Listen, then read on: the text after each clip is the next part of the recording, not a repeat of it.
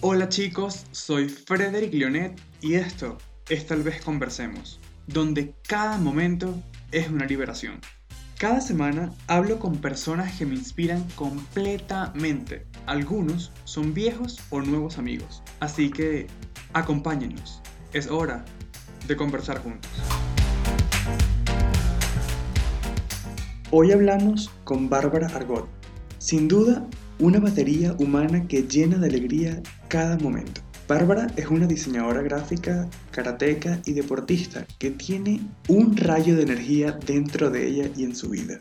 En este episodio hablamos de cómo es vivir en Venezuela en estos momentos, en cómo vivir la vida sin ofender a nadie y cómo la aceptación y la ignorancia juegan un papel fundamental en nuestras vidas. Hola chicos, soy Frederick Leonet y bienvenidos a otro episodio de Tal vez Conversemos.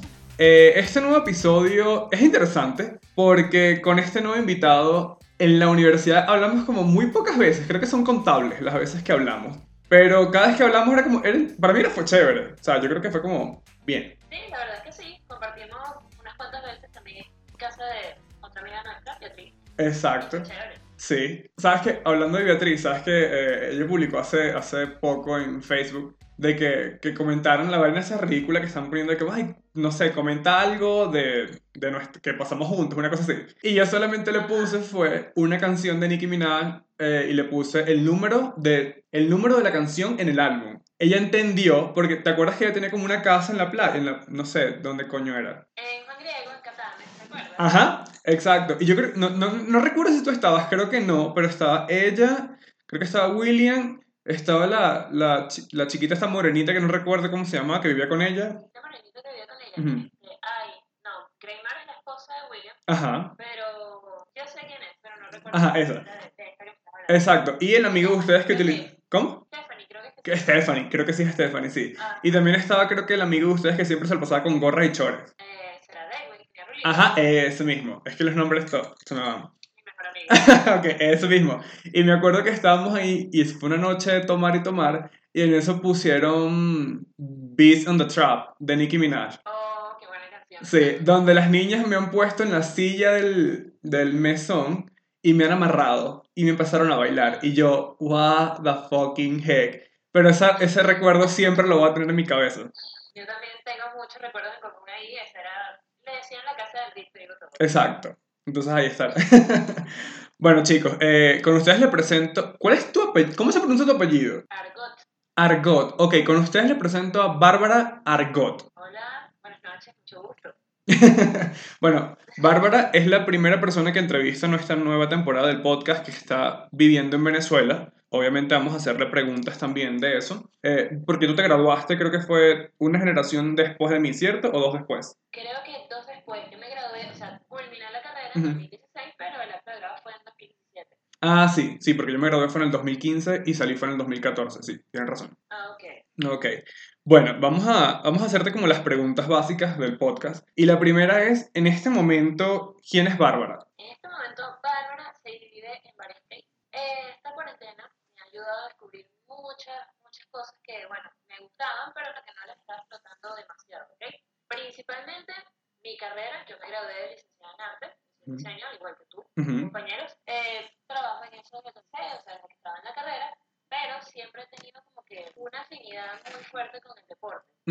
Yo siempre en el colegio hacía fútbol, después empecé en el gimnasio, en la universidad uno, bueno, estudiando se descarriló un poquito. Total. Lo dejé, pero sí, lo dejé, pero más o menos como en el 2000, sí, como en el 2016, mitad, volví al mundo del deporte, pero de lleno sí empecé a karate, ¿no? Okay. Me encantó, me apasionó, de verdad sigo en eso, y ahorita estoy en avanzado. Y bueno, eh, el año pasado descubrí otro deporte que también me fascina, que es CrossFit. A raíz de eso, okay. me especialicé, sí, y hago las dos cosas. Ok. Y a partir de eso, me especialicé también, o sea, hice un curso de, a ver, hay como que algo llamado fitness de combate, no sé si has escuchado sobre eso. Me suena. Tal vez de películas, maybe. Eh, no, es como que una, es una dinámica de, entrenamiento, es un sistema de entrenamiento. Okay. Que es como que, bueno, movimientos de pelea, como ganchos, golpes, patadas, pero es coordinado con música. ¿sí?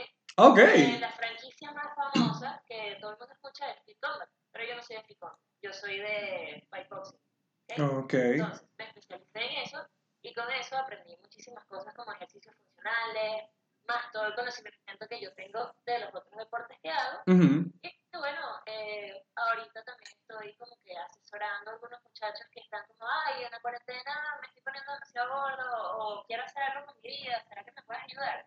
Y bueno, dependiendo de sus capacidades y Ujú. todo eso, les hago como que un plan de entrenamiento y lo hacemos los hago. Ah, ok, buenísimo. Buenísimo. Eso, eso me gusta. Perdón, eso me gusta mucho. Ok, bien. Pero, ¿cómo, cómo balanceas? O sea, sí, ¿cómo balanceas todo esto? Bueno, perdón, perdón. Termíname de decir, ajá, ¿quién es Bárbara?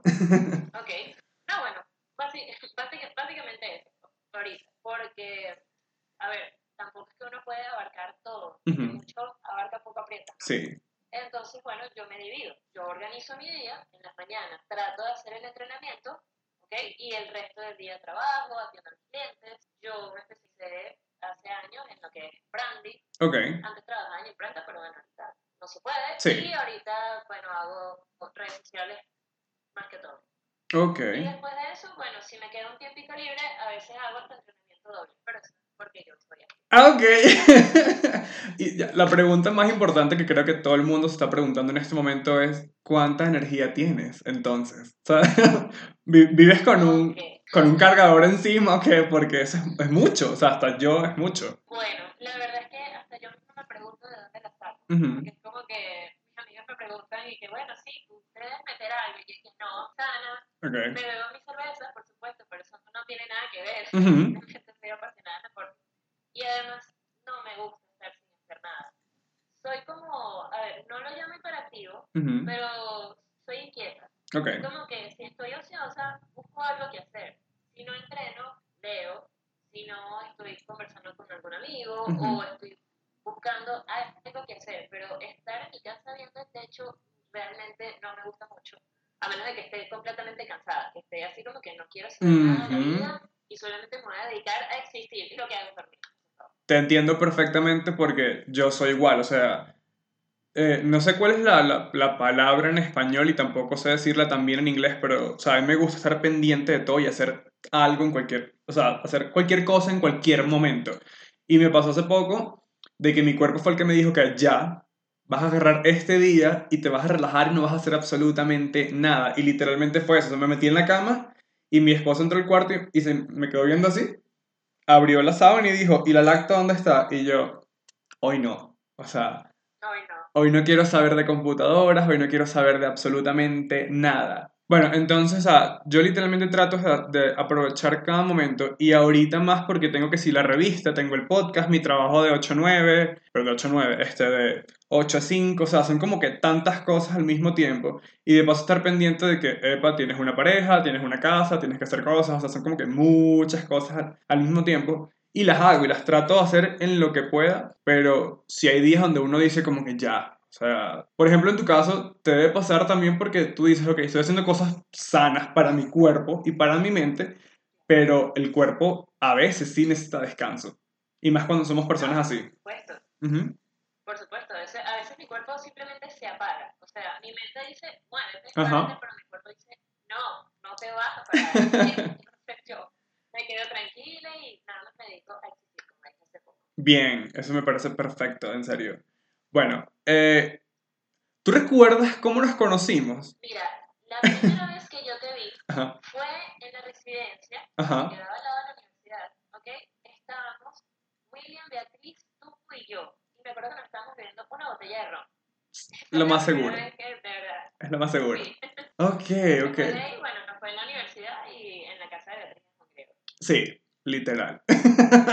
y como que en mo- momentos esporádicos, o sea, yo, o sea, yo recuerdo que te vi y dije, conchale, me caes bien, pero yo te vi, yo te vi muchas veces en la universidad porque me recordabas a una amiga, o sea, tenías como, eh, a ver, como el perfil de una amiga y yo decía como que coño, es, o sea, similar en cuanto a cómo se viste, lo que le gusta, ese tipo de cosas, o sea, cómo se ve visualmente. Ok. Valga la redundancia. Y yo como que, ah, qué chévere. Seguramente es como me va a caer bien si llego a hablar con ella en algún momento. Justamente William se muda a la casa de al lado y cosas de la vida, tú eres amiga de William en ese momento. Y yo como, ah, ok, genial. Entonces vamos a hablar porque digo, coño, se ve una persona súper interesante y misteriosamente me caíste bien, así que está bien. Misteriosamente en el mejor sentido posible, ¿no? Obviamente. Por supuesto, ¿no? Todo fluyó. Fue Ujú. genial. Sí, exacto. Entonces, cuéntame algo. ¿Cómo fue tu experiencia en Unimar? O sea, ¿fue buena? ¿Fue normal? ¿Fue como...? A ver, fue una experiencia, mm, por así decirlo, la añoro a veces, ¿no? Ujú. Porque fue una muy buena época, obviamente con altos y bajos. Lo curioso de esto es que yo entré en Unimar para estudiar ingeniería en sistemas, no arte, ¿ok?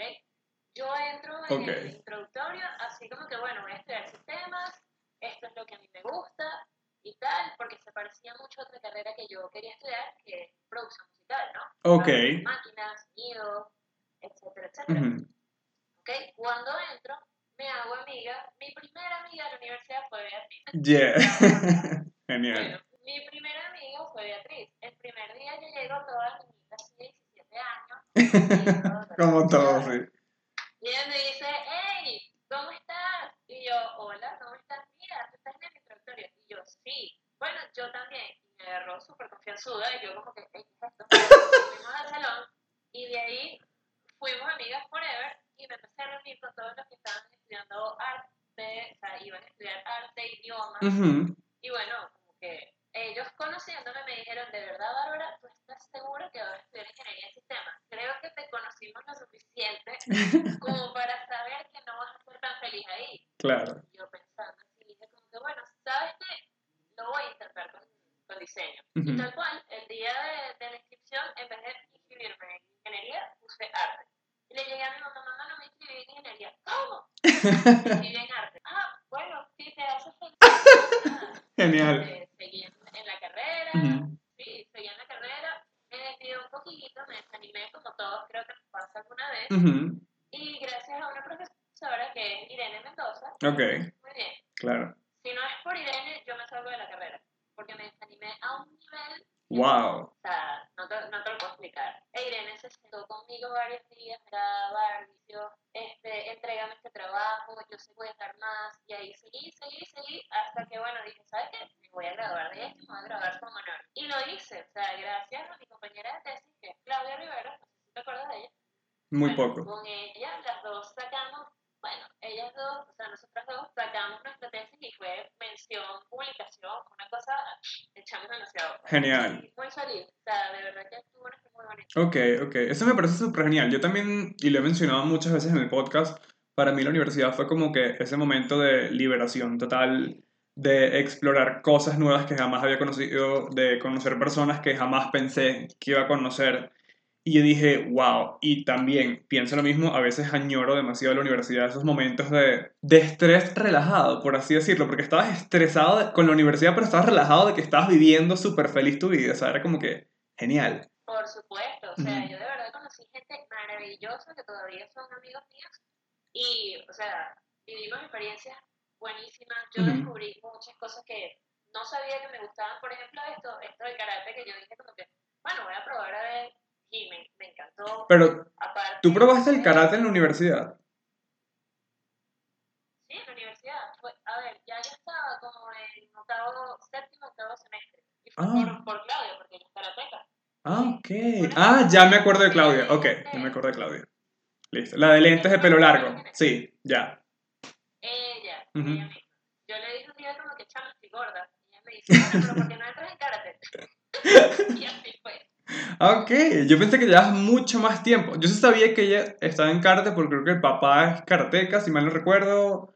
Sí, sí, sí, el papá es el- de las karatecas más grandes de Venezuela, por así decirlo. Ajá. Y tiene una de las escuelas mucho, o sea, una de las escuelas más grandes de toda Venezuela, que bueno, tiene demasiados alumnos, una trayectoria larguísima, de verdad ese señor yo le tengo mucha admiración, muchísimo respeto, y a su hija también, o sea, a toda esa familia. Genial, genial. Pero te lo juro que hasta el día de hoy que me acabas de decir, yo pensaba que tú tenías como que indicios de desde hace muchísimo tiempo. No, no tanto, no tanto tiempo, pero yo soy muy fiebrúa y me encanta. Ok. Entonces, como que me he dedicado full a eso, no lo he parado, me he instruido, he ido a seminarios, eh, hablo con otros que tienen más, más tiempo en eso. Y bueno, aquí en Caracas también la movida es diferente.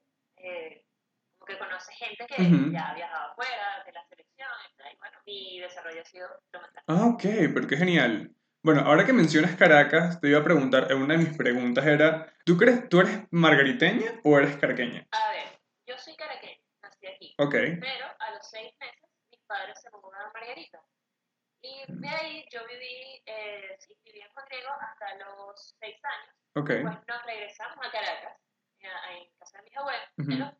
Y pasé toda mi primaria hasta octavo grado de bachillerato en Caracas. Regreso a Margarita Ok, a los 14 años y después me quedo ahí todo el, o sea, todo el bachillerato, parte de la universidad. Yo como que al salir del bachillerato me quería regresar para acá, para Caracas, Ujú. a estudiar música. Y de hecho hice nada más un solo semestre, ok. pero por cuestiones de la vida, no, regresando a Margarita y fue que empecé a estudiar en, Unimar. Ah, Me ok. Hago, hago vida allá y después digo como, conchale, creo que necesito expandirme un poquito más, todavía no me puedo ir del país. Entonces me regresé acá a Caracas y llevo casi, casi dos años aquí. Ah, ok, ok, qué bien. Eso, no, eso sí no lo sabía. Yo pensé que, o sea, sí me das como aire de, de caraqueña porque tienes como la onda.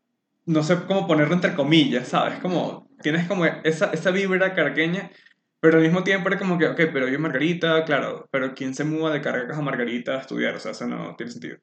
Y menos cuando hay tan buenas universidades eh, de diseño en Caracas. No, por supuesto, Ujú. el Instituto de Diseño de, de Caracas, está, incluso la misma Universidad de Nueva York, tuvo muchas opciones aquí. Sí. Pero bueno, cosas de la vida, mis padres como que bueno, tenemos que vivir en Margarita y mira, que bueno, tenemos que quedarnos en Margarita y no me arrepiento de eso.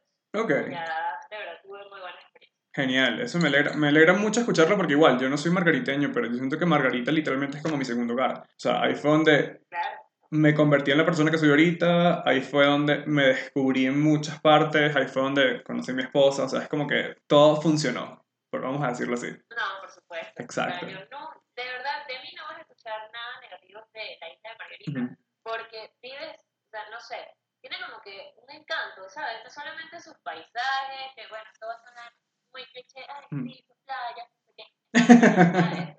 Sino como que la vibra, la gente que vive ahí, y es como, no sé, de verdad que la recuerdo con tanto amor, tanto cariño, ahí todavía vive mi mamá, y es como, mira, cada vez que puedo, voy para allá, así sea un fin de semana, y para mí es lo máximo. Qué genial, qué genial.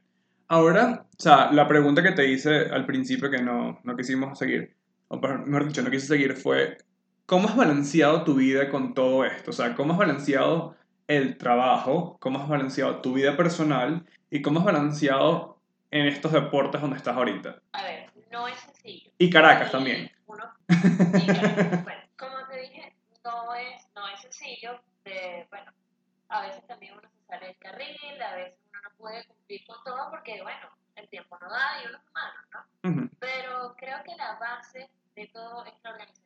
Eso lo aprendí en la universidad haciendo la tesis. Es que si tú no estás organizado, todo, mira, nada funciona, todo, todo va mal. Claro. Entonces, ¿qué hago yo? Al día, o una noche antes, yo digo, bueno, me voy a levantar a las 7 de la mañana, voy a entrenar una hora, una hora y media, por así decirlo. Después de eso me hago mi desayuno, este, me pongo a trabajar hasta la hora que me dé, porque bueno, como diseñador sabes que uno no es que, bueno, voy a hacer este trabajo y tanto, a veces se tarda un poquito más. Exacto. Y, y sí, entonces, bueno, lo que me dé el día, el tiempo para tra- trabajar. Y luego de eso, usualmente en las noches lo agarro para esparcimiento, para estar tranquila, leer, estar con mi familia, ver alguna película, porque de verdad que no todo es deporte, deporte, trabajo, trabajo, trabajo, también se colapsa y se cansa. ¿Sabes? Bastante, claro. Y eso yo se lo recomiendo a todo el mundo. Ujú. Que no te satures de tantas cosas porque va a llegar un momento en que tu mente y tu cuerpo va a colapsar y eso no está bien. Exactamente, exacto. Como lo dije al principio, te entiendo perfectamente con eso porque, o sea, si no, te- si no tienes un balance en tu vida, todo va a ser un desastre. Realmente, así tal vez hagas dos cosas.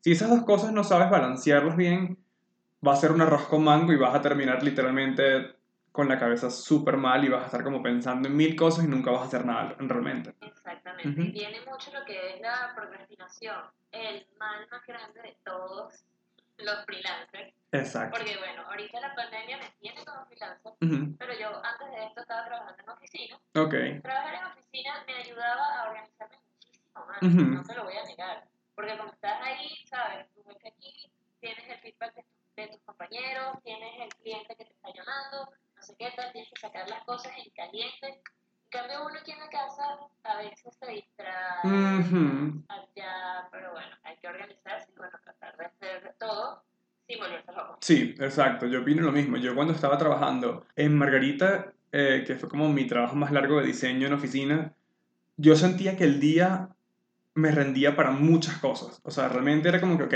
yo me paraba temprano, me bañaba, me comía, iba caminando al trabajo porque me quedaba como a tres cuadras de la casa, salía de mi horario de trabajo y iba a la casa y diseñaba y hacía otras cosas y ese tipo de cosas. Ahorita siento que porque, o sea, yo, yo tengo casi dos años, yo voy para dos años que trabajo desde la casa, pero tengo un horario igual. Pero igual siento que es como me levanto, trabajo, sigo trabajando después de la hora y termino el día. Siento que el día pasa exageradamente rápido. Siento que casi no hago nada. Por ejemplo, también pasa mucho en esta cuarentena. Em, hace poco estaba hablando con mamá y le dije que siento que no he hecho absolutamente nada en esta cuarentena. Y después digo.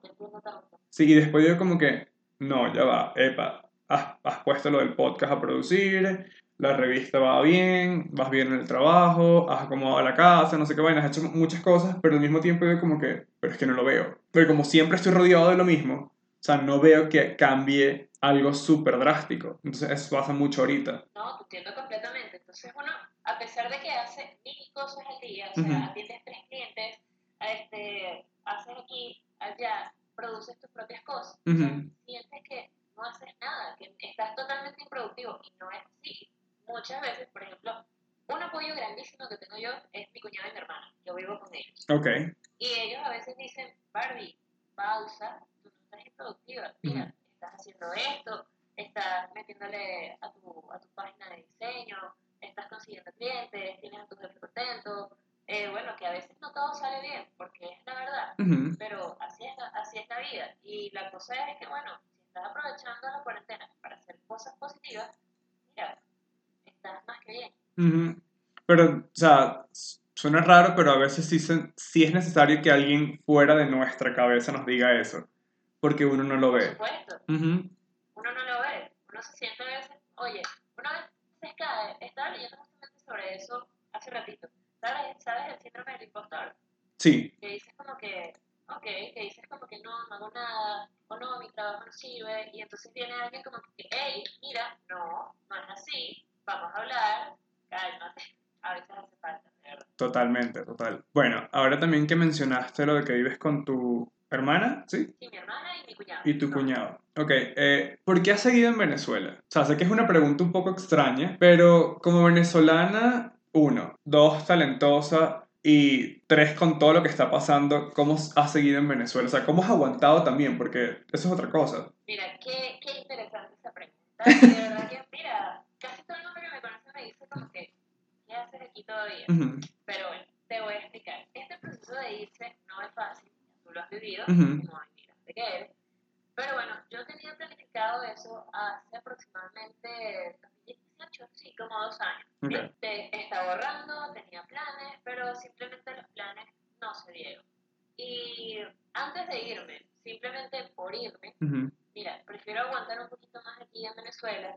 Por eso es que me vine también para Caracas, porque, a ver, Margarita es hermosa, conocí gente muy genial y todo, pero como que se quedó en el tiempo, Sí, se quedó estancada. total. Y ah, entonces es como que, bueno, yo como joven, pero tengo 25, Ujú, es como que, mira, no, necesito ver otras cosas, necesito conocer gente, necesito foguearme. Claro. Y mi hermano me ofreció la oportunidad, me dijo como que, bueno, Barbie, ya que no te puedes ir, este, ya que no, eh, todavía no te puedes ir, y siento que Margarita no es bueno, ya que Margarita no, no estaba produciendo ni estaba siendo 100% feliz, mi hermana me ofreció venir para acá, para Caracas, y bueno, de verdad que ha sido una experiencia muy buena para mí, no te lo, no te voy a negar, aquí he aprendido muchísimo, he conocido gente que me ha expulsado cosas muy positivas, eh, me incluso me he descubierto, ¿ok? Ok. porque Margarita estaba como que un poquito encerrada, ¿sabes? El círculo mi mamá, Ujú, este, estaba como, como chamita, pues. En cambio, aquí en Caracas, como que bueno, ya tenía que ser adulta, a juro, completamente 100%. Total, o si no, la, Y la ciudad te come. Exactamente, y Ujú. esto lo tomo como si fuera, es como una escuela, ¿no? Antes de irme fuera del país, que fuera del país obviamente va a ser más duro, Claro. pero siento que aquí de verdad muy buen ensayo. Ok, ok, bien. o sea, a, a mí me da como, me da como pensar, o sea, me hace pensar mucho cómo están viviendo más que todo ahorita, o sea, no sé si pueden conseguir clientes, no sé si la gente realmente está invirtiendo en diseño gráfico, porque también es algo muy complicado. O sea, y sobre todo ahorita, donde, vamos a poner el caso de Venezuela, está todo lo que está pasando política y económicamente, pero también está pasando eh, de que algunas personas, y eso lo conversé hace poco con unos amigos, de las páginas estas que son gratis, que te hacen los logos, que te hacen, no sé, un template o en algo. Entonces, o sea, siento que Venezuela se está como, eh, perdón, los diseñadores venezolanos que trabajan viviendo en Venezuela, es como, va a ser- eh, siento que es muy fuerte, ¿sabes? Todo esto. Siento que es muy fuerte. Mira, esto es una mezcla entre los Juegos del Hambre, deportes extremos, American Ninja Warrior. La verdad que aquí conseguir en Venezuela, Ujú, para conseguir trabajo, nosotros es bravo. Principalmente porque hay muchos clientes que sí pueden pagar tu trabajo, Ujú. como se debe, ¿no? Pero aquí todo lo de la vivencia criolla, eso nos mata completamente porque Sí. es como que, ay, pero eso está muy caro y la situación del país y Ujú. no sé qué y tal, entonces te meten mil excusas y uno va regateando, regateando, Claro. regateando, cosas que es malísima, porque Ujú. entonces, mira, desvalorizas todo lo que aprendiste, todo lo que sabes, toda la calidad que le puedes, le puedes ofrecer a alguien. Y no Exacto. solamente los, los propios venezolanos, los extranjeros, sino también, cónchale, experiencia de, no, que es que el sueldo mínimo de ustedes es 4 dólares, Ujú. yo te pago 50 dólares mensuales, ¿para qué chuta? Exacto. No, no, no es así, señor, o sea, aquí, o sea, hay que explicarle todo el contexto de Venezuela, que Ujú. es una distopía tal cual, o sea, lo digo así porque esto es irreal. Sí. lógico, sueldo mínimo de 4 dólares y una hamburguesa te cuesta 20 dólares. Es como, wow, ¿cómo hace esa gente que nada más vive con eso? Gracias a Dios, lo digo así. Yo tengo mis clientes, tengo mi jefe y gano relativamente bien. Ok, O bien. sea, no relativamente, gano, gano bien. Ok, eso es Pero bueno. no, es, no, es una cosa, no es una cosa que uno dice como que, bueno, nada más con ser cliente vivo. No, hay Ujú. que rebuscarse con otros clientes y otras cosas. Y tocaste un tema súper importante, que yo digo, a ver, son herramientas. Ahorita hay que adaptarse a las nuevas tecnologías y todo Ujú. eso, pero, por ejemplo, Canva, Canva nos quita el trabajo. Literal. Literal. Sí, Literal. aplicaciones y que, bueno, hazte- toma tu template y te edito un videito así y ya, y todo el mundo, a los que no quieren pagar por un buen diseñador, Ujú. algo innovador, de calidad, etcétera, se van. Exacto. Y no se dan cuenta que es más de lo que tiene todo el mundo. O sea, se, se vuelven clones de, de es todo. la misma plantilla que tienes tú, es la misma, es la misma plantilla que tienes tú y que Ujú. puedes tener perencejos del taller. O Exacto. sea, Exacto. Y también creo que hay una página que se llama como eh, Your Logo o algo así, que tú colocas el nombre y te salen como mil opciones de logo con el nombre que pusiste. Yo como que, Ah. señores, o sea, y todos son casi vainas súper básicas, claro, lo hacen diseñadores. Pero digo yo que son diseñadores, no sé tampoco, porque eso también.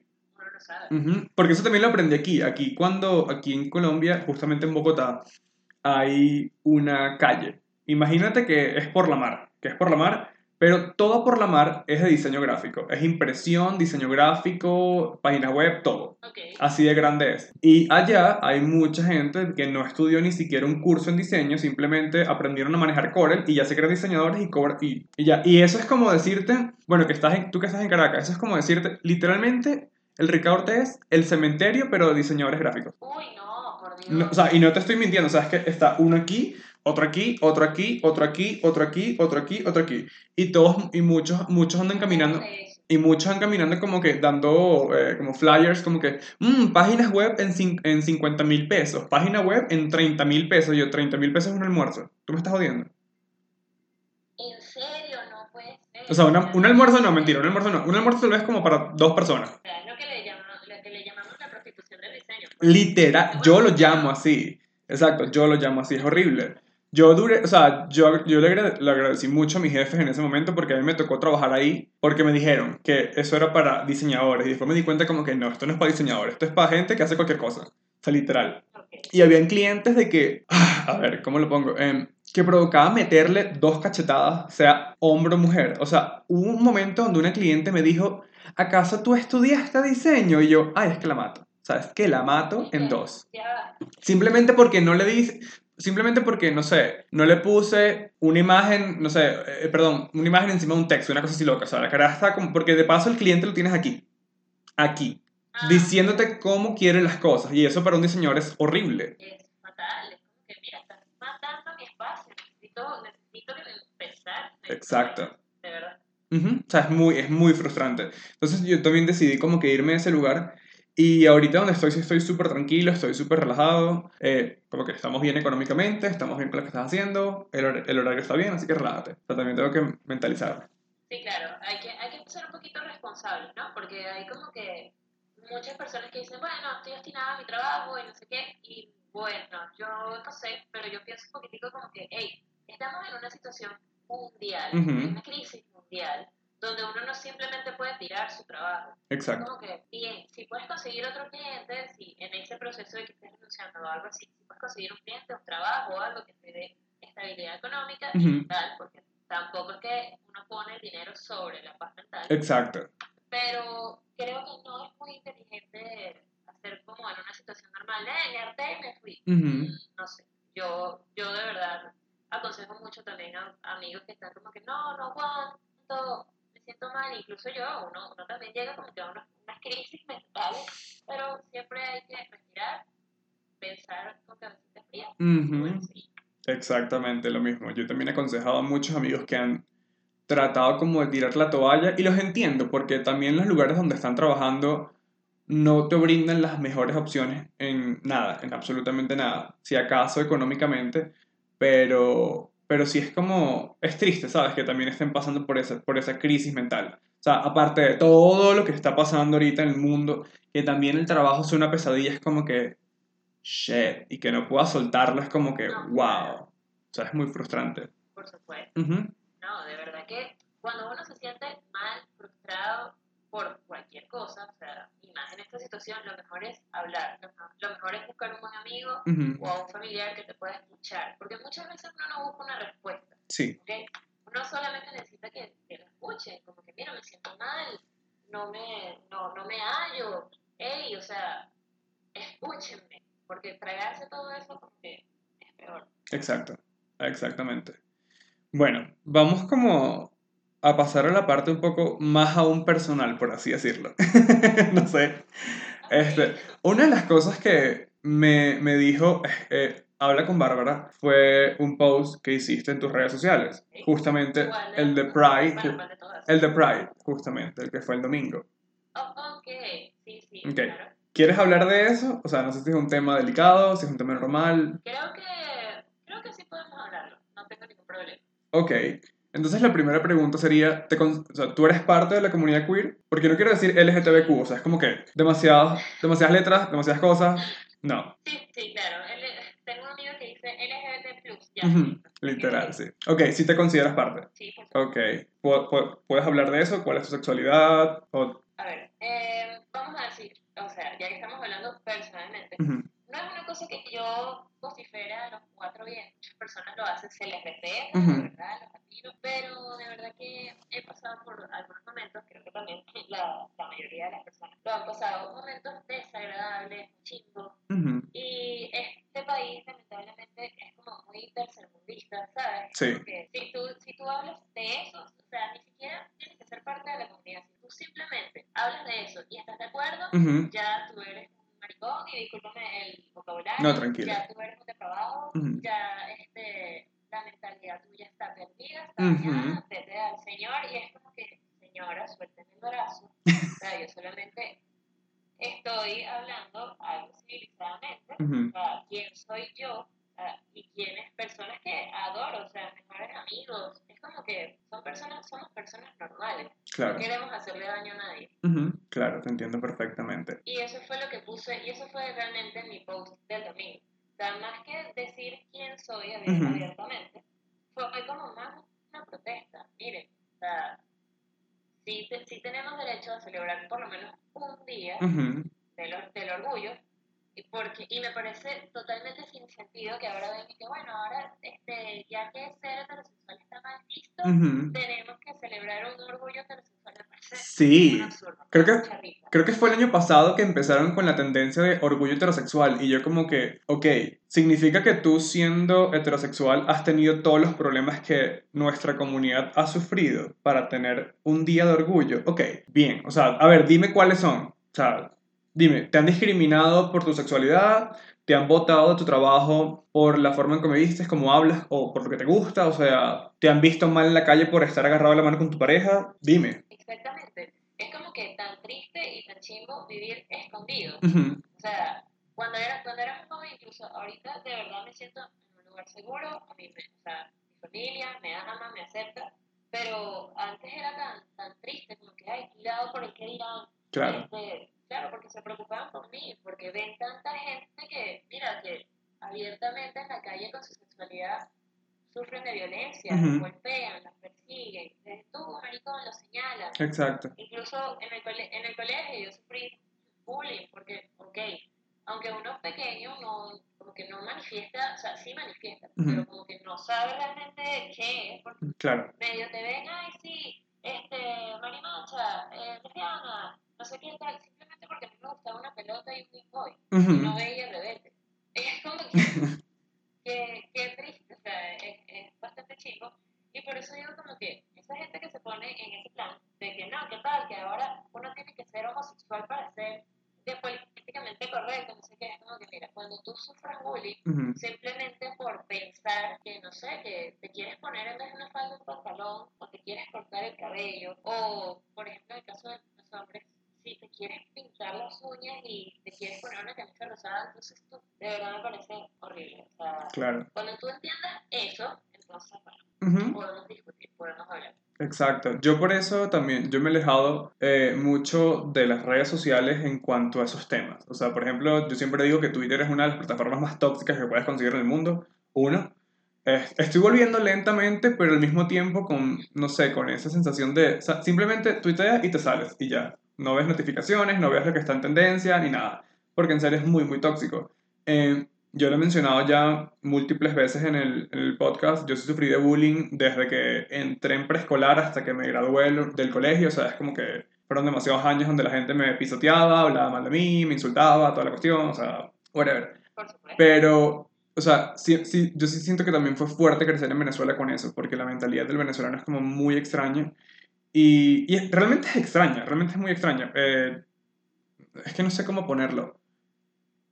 Es, es como una montaña rusa. A veces sientes de que sí te van a aceptar, pero hay días donde tú dices como que mejor me callo y no digo nada. Tal cual. O sea, qué interesante porque yo siento exactamente lo mismo. O sea, Ujú. yo a veces siento como que, oye, el venezolano, que es muy cálido, es muy jovial, porque es Ujú. la verdad, y uno dice como que, hey, me siento segura de estar aquí, de hablar de quién soy, pues.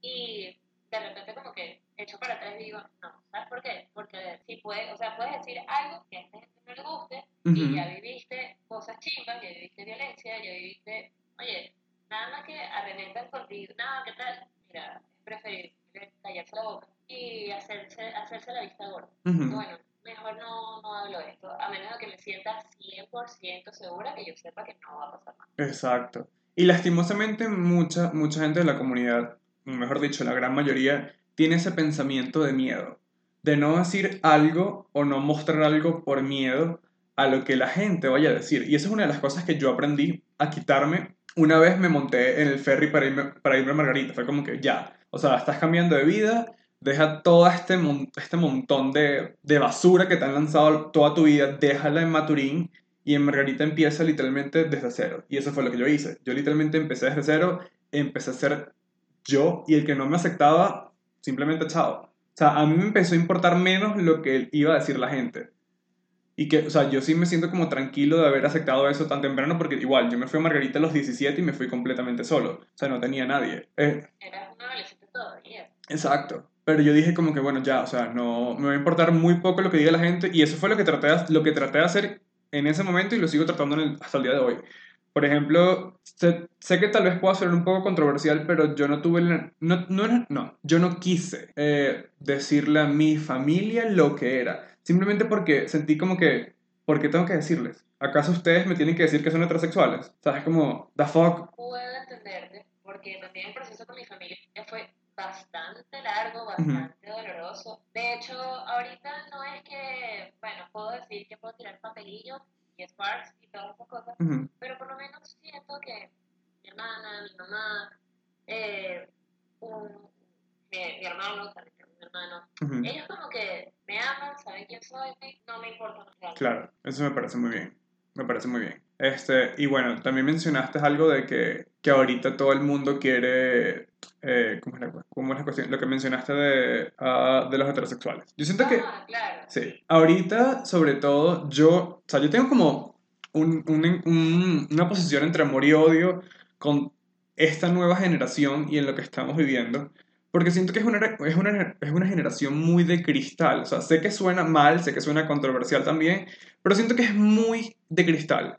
O sea, a mí me molesta demasiado, y lo he dicho, se lo he dicho a personas y se lo he dicho, o sea, lo he, mencionado en múltiples ocasiones. Por ejemplo, el caso de los heterosexuales cuando no, o, empresas, cuando no apoyan a la comunidad. Vamos a cancelarlo, no vamos a ir a ese lugar, no sé qué vaina. Y aunque la, aunque la empresa no diga absolutamente nada, ni nada positivo ni nada negativo, simplemente se mantiene como que al margen, de no decir nada. Simplemente por no colocar algo o por no ponerse, entre comillas, arcoíris, la comunidad empieza a atacarlo. Eso a mí personalmente me molesta demasiado. Porque estamos haciendo lo mismo que nos han hecho nosotros. Eso me parece muy tóxico, exacto. A eso iba. Ujú, Es muy, to- o sea, es que hay toxicidad de lado y lado. Y precisamente, o sea, voy a hablar, voy a hablar de, yo decidí cerrar una de mis redes sociales ujú, porque, no sé, era una cosa de que yo, para mí mis redes son como, o creo que para la mayoría, son como que un escape, ¿no? Uno no quiere estar viendo noticias malas, ni que te ataquen, Ujú. ni nada por el estilo. O sea, yo entraba, yo entraba nada más para ver memes, para, bueno, hablar con algunas personas, con algunas personas así como que, hey, mira, todo bien, Ujú. tío, o mira, compartí esto, me recordó a ti, tal, tal. Pero tuve que cerrarla porque veía tanta estupidez humana, y discúlpame la... Tranquila. De lado y lado, de lado y lado. O sea, te voy a decir, no, que esto, no, de lado y lado. Precisamente el ejemplo que tú me acabas de decir, no, como esta, como, esta empresa no está colocando, no es pro eh, LGBT, no sé qué tal, empresa hay que cancelarla. No. O está la muy controversial, la que rompió las redes, que es de género de Calvin Klein. Ajá, la Yari Entonces los Ajá. estándares, ella, entonces no, que entonces los estándares de belleza entonces ahora son una porquería, que no sé qué tal, cosas tan negativas, Ujú. cosas tan... eh, ¿Sabes qué? No quiero esto en mi vida. Yo, en vez de estar eliminando gente, porque esa es otra, hay gente que tiene un afán, te voy a bloquear y te voy a... Ay, no, también, o sea, no piensas igual, ujú. porque tú no piensas igual a mí, o sea, a mí directamente post, mira, no quiero esto, ni esto, ni esto, ni esto. Ujú. Entonces, no, ¿qué tal? Que como tú, como yo pienso distinto a ti, entonces me vas a cancelar, no sé qué, qué tal. Yo o sea, dije, no, mi vida, yo mejor me voy a retirar lentamente y ustedes quédense con su rollo y así, o sea, yo también tengo Twitter, no lo voy a dar porque qué pena con él.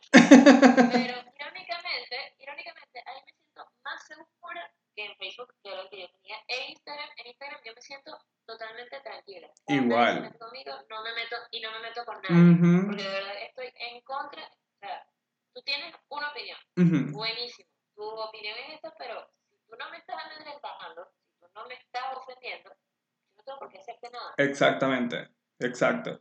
Ya. O sea, eh, por- o sea, yo sí puedo decir que voy a levantar la mano y me eh, declaro culpable, porque lo he hecho una sola vez en mi vida y literalmente fue, hace, fue a principios de junio, fue a principios de junio cuando comenzó el, el Pride Month.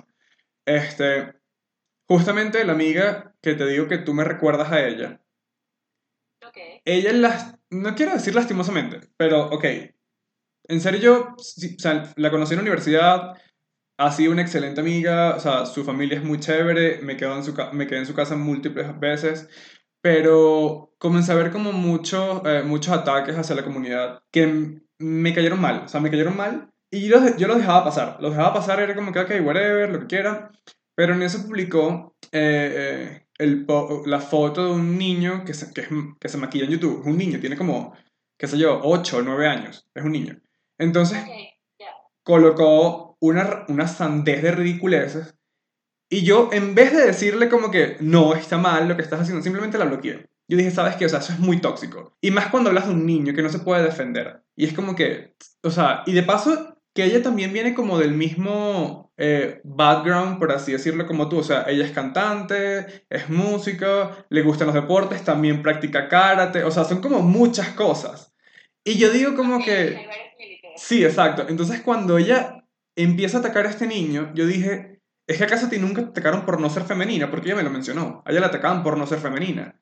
Y ella es heterosexual. Y yo digo como que, ¿are you fucking kidding? O sea, si te hicieron eso de niña, ¿cómo vas a hacerle eso a un niño? Que tal vez no lo vea, porque créeme, el niño tiene demasiados seguidores como para no verte. Así de fácil. Pero, por Dios, ¿cómo vas a poner ese mensaje a tu público? O sea, ¿qué estás, qué estás queriendo hacer? Entonces simplemente lo que hice fue como que, ¿sabes qué? Bien, si tú me llegas a escribir, te voy a responder de lo más tranquilo, sin problema. Pero te voy a bloquear por el mes. O sea, por este mes no quiero saber absolutamente nada de, de tus posts. Y menos cuando son literalmente homofóbicos. Porque no, no tiene otra palabra. Precisamente. Ujú. O sea, yo exactamente estaba haciendo lo mismo que tú, lo hice por años, por años, que veía ese tipo de cosas y yo las dejaba pasar. Bueno, ok, ya.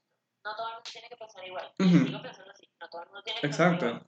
Pero sentí, o sea, justamente en este momento, por eso hice post que hice como que, mira, no quiero esto, ni esto, ni esto, ni esto. Ujú. Ya sentí que era incómodo, ya sentí que era, que estaba, mal. O sea, simplemente como que, bueno, atacar por atacar, porque yo soy heterosexual, macho vernáculo, o yo soy la mujer más mujer y tengo que meterme con los gays y todos los gays son pedófilos. Y, Aparte. Aparte. Como que, o sea, yo dije, ¿sabes qué? Puedo con esto, no voy a amargarme la vida, no voy a estar perdiendo mi tiempo en bloquearte a ti, a ti, a ti, a ti, a ti, a ti, y entonces, ah, sí, yo soy pro- profeta, no, Ujú. no, no, yo soy un ser humano nada más, un ser humano que quiere ser feliz, que quiere estar tranquila, es todo lo que necesito. Y si para eso tengo que cerrar algunas redes sociales o desaparecerme por un tiempo, creo que es lo mejor. Primero, la paz mental. Claro, totalmente, total. Eh, o sea, si el por ejemplo, eh, tú tienes, me dijiste que tienes 25. Yo no sé si tú creciste en la onda de los reality shows que tenía VH1 y MTV, que sí, de dating shows, ese, ese tipo de cosas. Ah, que si Tila Tequila y todas esas cosas. Ajá, exacto. Justamente hoy me puse a ver Tila Tequila, obsesión total. Eh, Obsesión total, Sí. buenísimo. Yo, en mi revista, justamente, que va a salir dentro de poco, la, esta edición se va a llamar Zumbido Infrarrojo y está inspirado en los 2000. O sea, totalmente en los 2000. O sea, todo lo que vimos, toda la moda, absolutamente todo. Y entrevisté a dos celebridades de esos reality shows que, que eran de Rock of Love con Bret Michaels. Ok, ya. Esta era de VH1. Sí, exacto, de VH1. Entrevisté a dos artistas, o sea, dos famosas en ese momento que ahorita tenían un podcast. Y hace, creo que hace como tres semanas entrevistaron a un chico que estuvo en I Love New York, que también es de VH1. Este, Ok, sí, y el, el carajo es como un psicólogo y no sé qué rizo, tiene un montón de, de grados y posgrados, ese tipo de cosas. Y al final de eso hablaron justamente de la comunidad LGTB porque él hizo unos comentarios bastante homófobos, homofóbicos, perdón, entonces ella trató como de abordarlos. Y el carajo dijo como que ciertas cosas que me parecieron súper ignorantes, pero lo entiendo, porque literalmente todos hemos caído en eso. O sea, él se enteró, él- mejor dicho, él recomendó que la comunidad le quitara el más al, a las siglas y le colocara un corazón porque el símbolo de más para él podía malinterpretarse de muchas maneras porque una amiga de él, que es lesbiana, le dijo de que dentro de la comunidad y dentro de, esos, eh, de esas siglas están algunas que representan que sí a la pedofilia, que representa a las personas que tienen a, a los zoofílicos, o sea, un montón de cosas. Y, y yo me quedé así como, wait, wait, wait. O sea, este carajo se está yendo de una manera fuerte. O sea, y yo me sentí súper incómodo bien. Pero me, sen- o sea, fue una cosa que yo dije, estás dando vómito verbal. Y el tipo re- renuente al decir de que no, de que ella me lo dijo y ella es lesbiana, así que yo le creo a ella. Y yo, ya va, tú estás loco. O sea, en ningún lado de la comunidad LGTBQ+, IATT, o sea, lo que sea, no está literalmente zoofilia o pedofilia o no sé, Nada. nada de eso. Sí. Entonces también está eso. Personalmente, no, que, ok, personalmente sí digo que hay algunas orientaciones que están saliendo ahorita Ujú. que eh, no las termino de comprender, ¿ok? Tendría que instruirme, tendría que culturizarme un poco más, pero no me, meto, no me meto con ninguna, como te dije, con, ni- con ninguna. Lo único es que sí, ya, que- o sea, que yo, yo siento que tiene que ser mentira, o sea, de verdad, yo no siento que deba existir un, un movimiento de pedofilia. Por O Dios. sea, si eso existe, de verdad, a ellos hay que quemarlos, a ellos hay que matarlos. Literal. Eso no es una orientación sexual, para nada. Eso no es ni, la, ni la, ni la disculpa. Tampoco. ¿Cómo que, te pasa? Pero una verdad, Literal, ahí sí podemos decir con, con, en letras mayúsculas, eres un aberrado. O sea, no somos nosotros, Tal eres cual. tú el que tiene problemas. Y me parece frustrante también porque la ignorancia, y es cierto, la ignorancia de muchas personas cae en eso. Y por mucha parte de la entrevista me sentí ofendido, pero después dije, es que tienes razón. Como fue mal educado, o tal vez no fue educado, él puede creer todo, absolutamente todo. Entonces también, eh, por eso es como que hay personas que nos atacan por desconocimiento también. Y me molesté mucho cuando salió esto lo del MAP, ni siquiera lo voy a decir el MAP, a los fucking pedófilos estos. O sea, al decirte que es una orientación sexual y sacaron su bandera y empezaron a decirlo en todas partes, como que sí, so- no, por Dios. No, no, por favor, de verdad.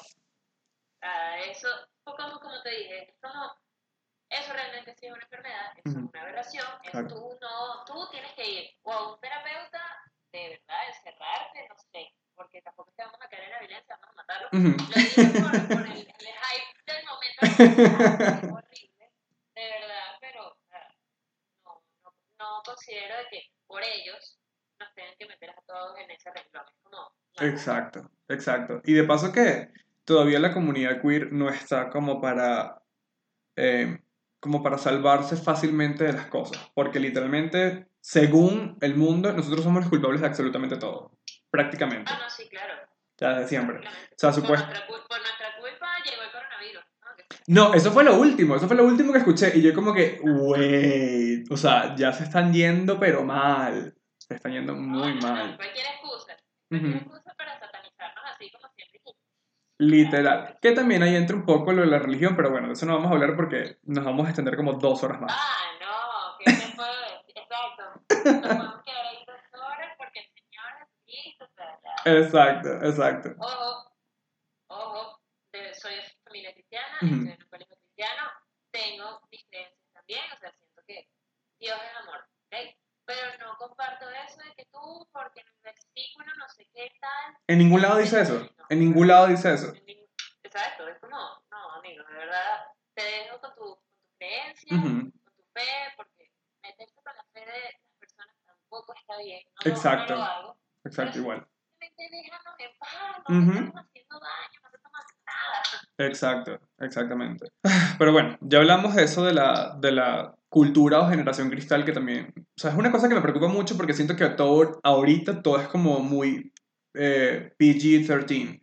Es como que- Sí, no, ahorita todo el mundo es como que muy sensible, Ujú. ¿ok? Y uno también ha caído en eso, yo también, por supuesto que sí. Pero hay personas que lo llevan más allá. Al extremo, mucho claro. que al extremo. Y no, tampoco, tampoco está bien, porque entonces estamos creando una futura generación de, no sé, ¿cómo, cómo lo puedo llamar? A ver, que no, como que su criterio va a ser tan, tan, tan débil, tan, Ujú. tan pobre. Es como que, mira, tienes que saber que, to- que hay muchas personas, hay- van a haber muchos detractores, ¿ok? Personas que no piensan igual que tú, se van a vestir diferente a ti, Ujú. van a, no sé, van a ser simplemente diferentes y tú lo que tienes que hacer es tolerarlo.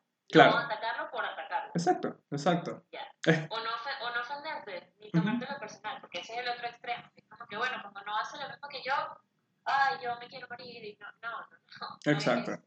Es como, es como dice el dicho que tiene muchos años en el mundo, es que si no tienes nada bueno que decir, no digas nada. O sea, Muy bien, sí. sé que todo el mundo tiene un punto, tiene su punto de vista, todo el mundo tiene su derecho de expresar lo que quiere expresar, pero con tal de que no dañes o, o ofendas a alguien, está bien. O sea, simplemente es eso. Por supuesto. Porque no ganas Si uno nada. es humano, uno comete errores, no ganas nada, justamente. Y uno es humano, uno comete errores. O sea, en, en algún momento vas a ofender a alguien, en algún momento vas a herir a alguien, va a ser, va a ser intencional o no, ya queda de claro. Pero creo que, por lo menos, si no tienes nada bueno que decir, si tu comentario sabes que va a ser para destruir. ¿por qué lo vas a hacer? Exacto, exacto. O sea, ¿qué, qué, qué- qué va a salir de eso? Nada. Nada. No, nada, absolutamente Tu nada. propia, tu propia satisfacción y ya.